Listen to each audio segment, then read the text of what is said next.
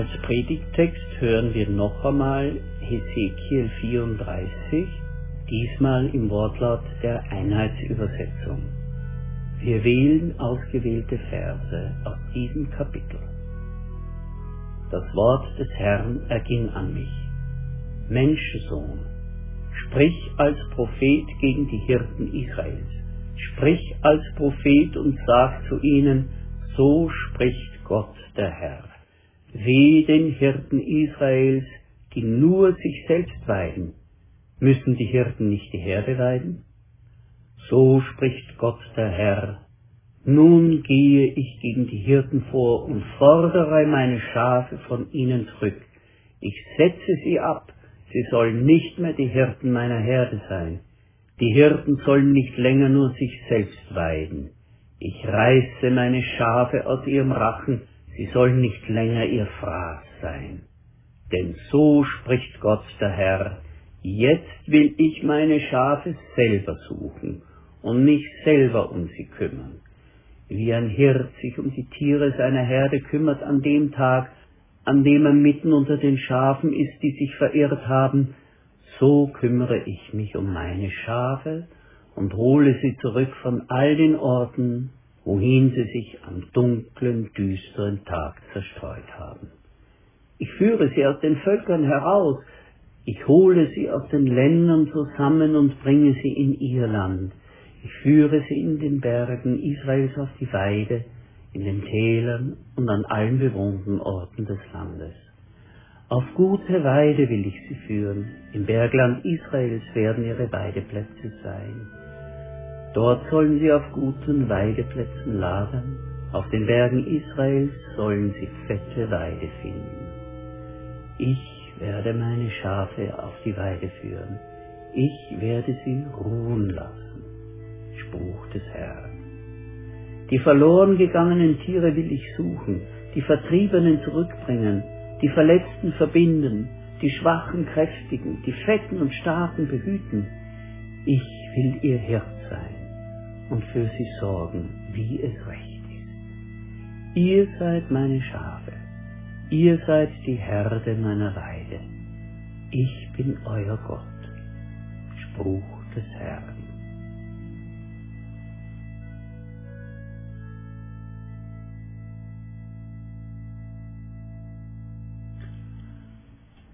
Ich will jetzt meine Schafe selbst suchen. Eine Predigt über Ezechiel 34. In dem Text, den wir eben gehört haben, geht es um den bzw. die guten Hirten. Die Barmherzigkeit des Herrn drückt sich darin aus, dass er für uns der gute Hirte ist und auch dass er uns beruft, gute Hirten füreinander zu sein. Der Herr ist mein Hirte. Jesus sagt, ich bin der gute Hirte, weide meine Schafe. Der ursprüngliche geschichtliche Zusammenhang ist ja die Misere der politischen Gefangenen in den Lagerstätten irgendwo im Zweistromland, genau wie die derer, die im verwüsteten Heimatland zurückgelassen worden waren. Voigt sagt dazu, diese wird auf das Versagen derer zurückgeführt, deren Aufgabe es gewesen wäre, das Volk so zu leiten, wie es dem Wort vom Hirten entsprochen hätte. Ein Volk ist schnell ins Unglück gestürzt. Jeder sündigt auf seine Weise, aber das ist es ja gerade. Der Mächtige sündigt in, mit und an seiner Macht und so wird seine Bosheit multipliziert mit Macht zum Verhängnis für viele. Doch springt einem nicht die Abrechnung mit den schlechten Hirten ins Auge. Beherrschend sind die Verse, in denen Gott scharf und kantig kundtut, dass er nun selbst das Hirtenamt über Israel in die Hand nehmen werde.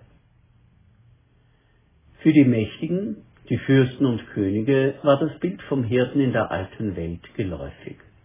Schon auf uralten sumerischen Königsinschriften wird der König als der von der Gottheit eingesetzte Hirt tituliert. Auch die Pharaonen in Ägypten ließen sich Hirt für alle Leute oder Hirt, der für seine Untertanen wacht, nennen. Hier ist mit Händen zu greifen, wie zwiespältig der Begriff Hirt ist, sobald Machthaber ihn für sich vereinnahmen. Hirte suggeriert Geborgenheit, Fürsorge, Schutz und Frieden. Aber dieser so verführerische Begriff kann zum blanken Hohn werden, wenn er zum Deckmantel für Heuchelei und Selbstbeweihräucherung, Raffgier und Ausbeutung missbraucht wird. Die brutalsten Diktatoren lassen sich bis heute als Vater oder Väterchen, Beschützer und Hirten schmeicheln. Ein Ausleger sagt, es darf nicht übersehen werden, dass Ezekiel 34 gegen Autoritäts- und Machtmissbrauch aufs entschlossenste Front macht. Hier geht es gegen die, die sich selbst weiden, gegen die Nutznießer und Ausbeuter, gegen solche, die ihre Gier und Leitungsamt nicht als Dienst der Fürsorge verstehen, gegen Tyrannen und selbstsüchtige Bosse, gegen solche also, die ihre Aufgabe im Ganzen als Vorzugsstellung verstehen und ausnutzen. Wehe den Hirten Israels, die nur sich selbst weiden. Müssen die Hirten nicht die Herde weiden? So spricht Gott der Herr, nun gehe ich gegen die Hirten vor und fordere meine Schafe von ihnen zurück.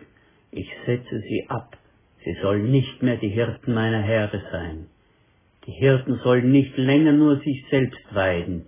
Ich reiße meine Schafe aus ihrem Rachen. Sie sollen nicht länger ihr Fraß sein. Gott selbst will in Jesus der Hirte seiner Menschen sein. Uneigennützig. Jede Autorität muss Dienst sein und auf das Wohlergehen der anderen ausgerichtet sein. Das Böse im Menschen ist an der Basis ebenso wirksam wie an der Spitze. Nur oben bedient es sich der Hebel der Macht.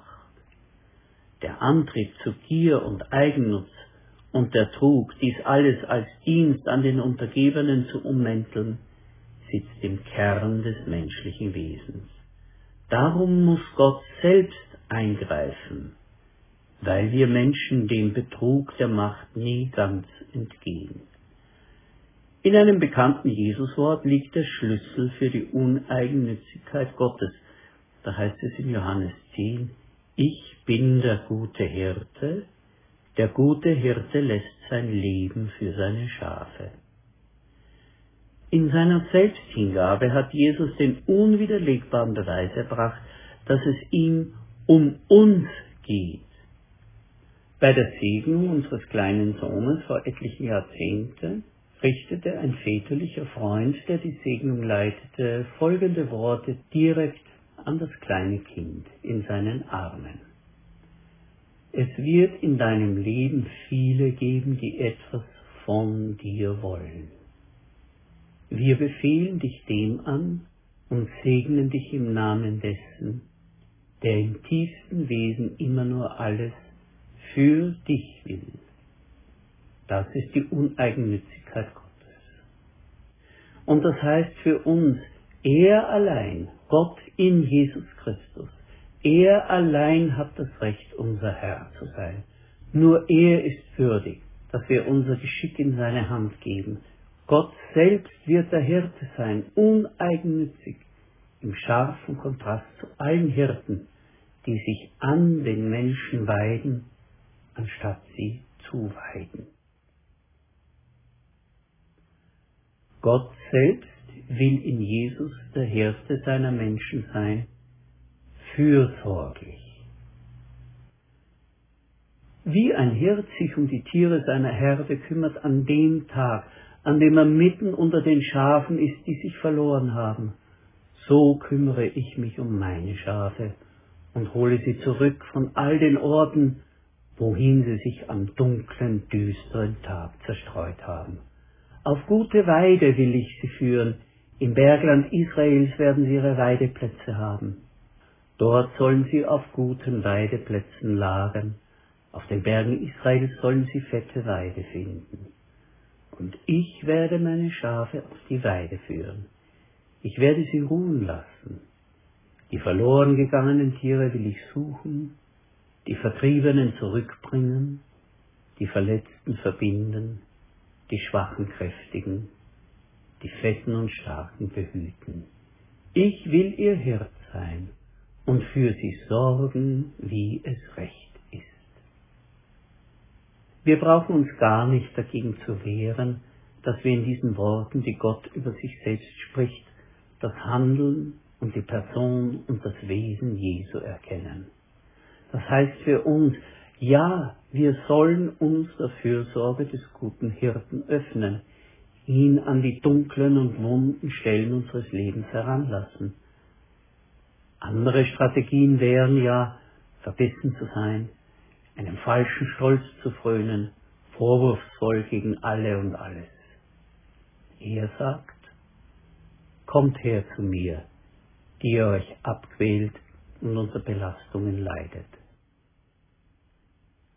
Aber es ist nicht genug, dass unser Herz weit wird, wenn wir an den guten Hirten denken. Es soll uns nun auch prägen in unserem Umgang mit den anderen Menschen. Jesus, der gute Hirte, beruft uns, das ganze Leben unter der Prägung des Begriffs Diakonia zu verwirklichen. Diakonia war damals kein religiöses, kein edles Wort. Es betraf nicht ehrenwerte Handlungen und Dienste, sondern die niedrige Bedienung, die sie Sklaven verüben mussten. Gott selbst will in Jesus der Hirte seiner Menschen sein, barmherzig.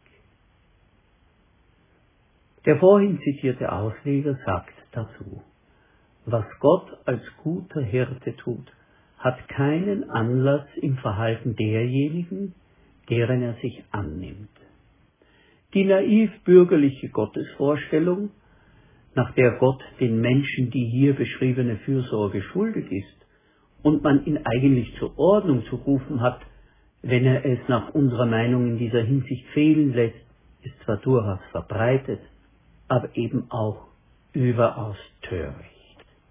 Gott ist uns nichts schuld.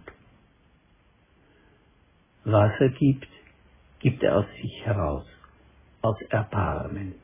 Ich will mich meiner Herde selbst annehmen und sie suchen.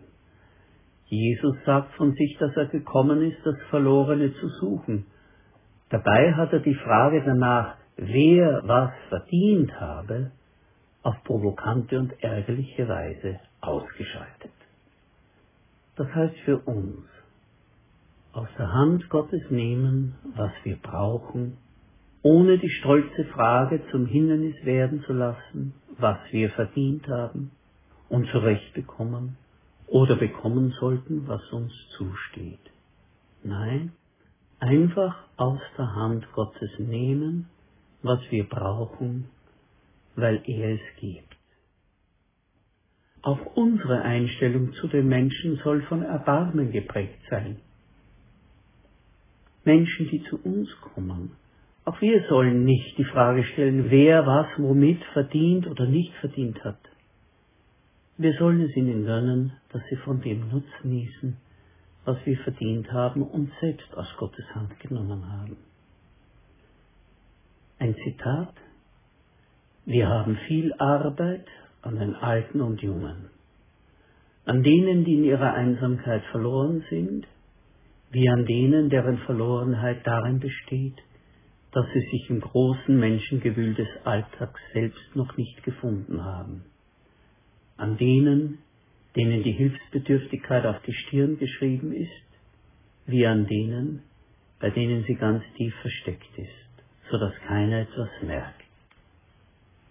An denen, die wissen, dass sie den Weg verfehlt haben, wie an denen, die von Gott weit weg und darum in der Irre sind, ohne es auch nur zu ahnen. Wir leben unter der guten Hand unseres Hirten, Gott in Jesus Christus. Darum sollen auch wir eine gute Hirtenhand beweisen, wenn Menschen unsere Hilfe brauchen und wir sie ihnen geben können. So spricht Gott der Herr.